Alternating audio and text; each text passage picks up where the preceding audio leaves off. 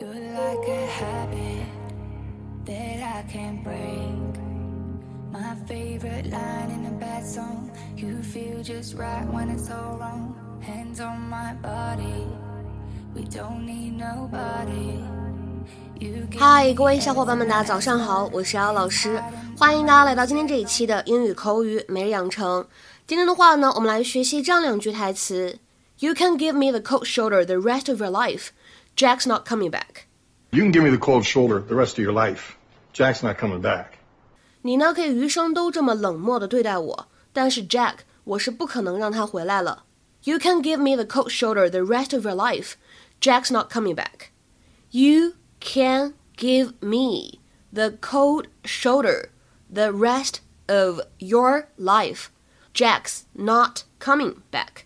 You can give me the cold shoulder the rest of your life. Jack's not coming back. 在这两句话当中呢，首先我们注意一下 cold shoulder 当中呢有一个不完全失去爆破的现象，可以读作 cold shoulder，cold shoulder。然后呢，rest of 当中呢可以有一个连读，我们可以读成 rest of，rest of。第二句话末尾的位置 not coming 当中呢有一个完全失去爆破的现象，我们可以读成是 not coming. Coming，not coming。Going to meet your mother. Figured it out all by myself. Two years ago, we got our marriage license. We went to a little hot dog stand. She said was the most romantic meal she ever had in her life. That's it, isn't it? Yeah, that's it. Get this through your head. You can give me the cold shoulder the rest of your life. Jack's not coming back.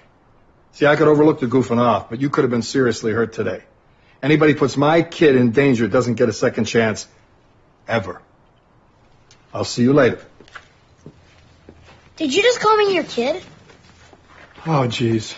You've never said that before. Uh, sure I have. Uh-uh. Well, of course you're my kid. I mean, what do you think? You're going to the wrong place. What? It's not your wedding license. What is it? First kiss. No, just tell me. I mean your first kiss. With my mom. My God, you're right. Thanks. The pier. Thanks. 今天节目当中呢，我们重点学习的动词短语呢叫做 give somebody the cold shoulder。这个 the cold shoulder 字面的意思是寒冷的肩膀。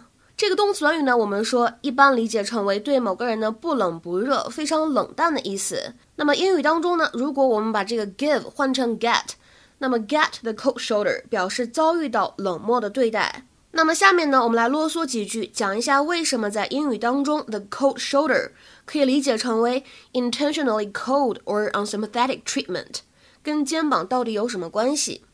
This term supposedly alludes to the custom of welcoming a desired guest with a meal of roasted meat, by serving only a cold shoulder of beef or lamb, a far inferior dish to those who outstayed their welcome.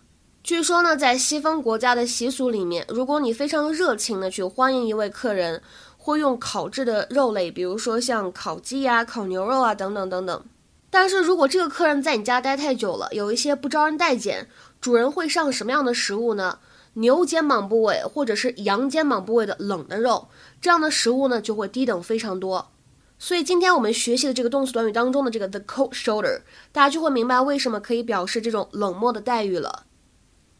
下面呢，我们来看一些例子，比如说第一个，I got the cold shoulder from an old friend。我在一位老朋友那里遭到冷遇，就是说有一位老朋友他对我怎么样呢？挺冷漠的。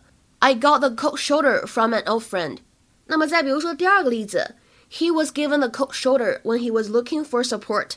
He was given the cold shoulder when he was looking for support。当他想寻求支持的时候呢，却没有人理会他，没有人搭理他，没有人呢给予他支持。He was given a cold shoulder when he was looking for support. 再比如说第三个例子，She thinks you started that rumor. That's why she's been giving you the cold shoulder all day. 她认为那个谣言是你开始散播的，所以她才会一整天呢没有给你好脸色看。She thinks you started that rumor. That's why she's been giving you the cold shoulder all day. 再比如说最后这个例子，之前呢我认为我和 Sally 是朋友，但是最近呢她一直对我非常的冷淡。 I thought that Sally and I were friends, but lately I've been getting the cold shoulder. I thought that Sally and I were friends, but lately I've been getting the cold shoulder. 那么在口语当中，如果我们把这个 cold 和 shoulder 当中呢加上一个连字符，这里的话呢可以把它当做一个动词来使用，理解成为什么意思呢？忽视某个人，呃，冷落某个人，对某个人呢非常的冷淡。If one person cold shoulders another, they give them the cold shoulder. 下面呢，我们来看两个例子。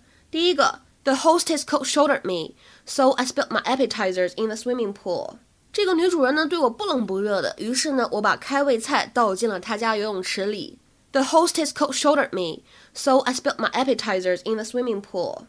再比如说第二句话，Tiffany cold shouldered the guy who was trying to flirt with her. Tiffany 压根没有搭理那个想搭讪她的男人。Tiffany cold shouldered the guy who was trying to flirt with her. 那么在刚才视频片段当中呢，我们还有另外一个简短的部分需要来学习。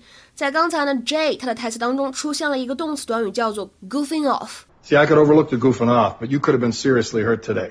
那么在英语当中呢，如果你听到别人说 goof off 或者呢 goof around，指的是什么意思呢？游手好闲，不干正事儿，to waste time, evade work or responsibility。比如说，你最好别让老板发现你不工作，游手好闲。You'd better not let the boss catch you goofing off. You'd better not let the boss catch you goofing off. 今天的话呢，请各位同学尝试翻译下面这个句子，并留言在文章的留言区。当我在图书馆里跟他打招呼的时候，他没有怎么搭理我，径直走开了。这样一个句子应该如何使用我们刚才讲过的 the cold shoulder 相关的表达来造句呢？期待各位同学的踊跃发言。我们今天节目呢就先讲到这里了，拜拜。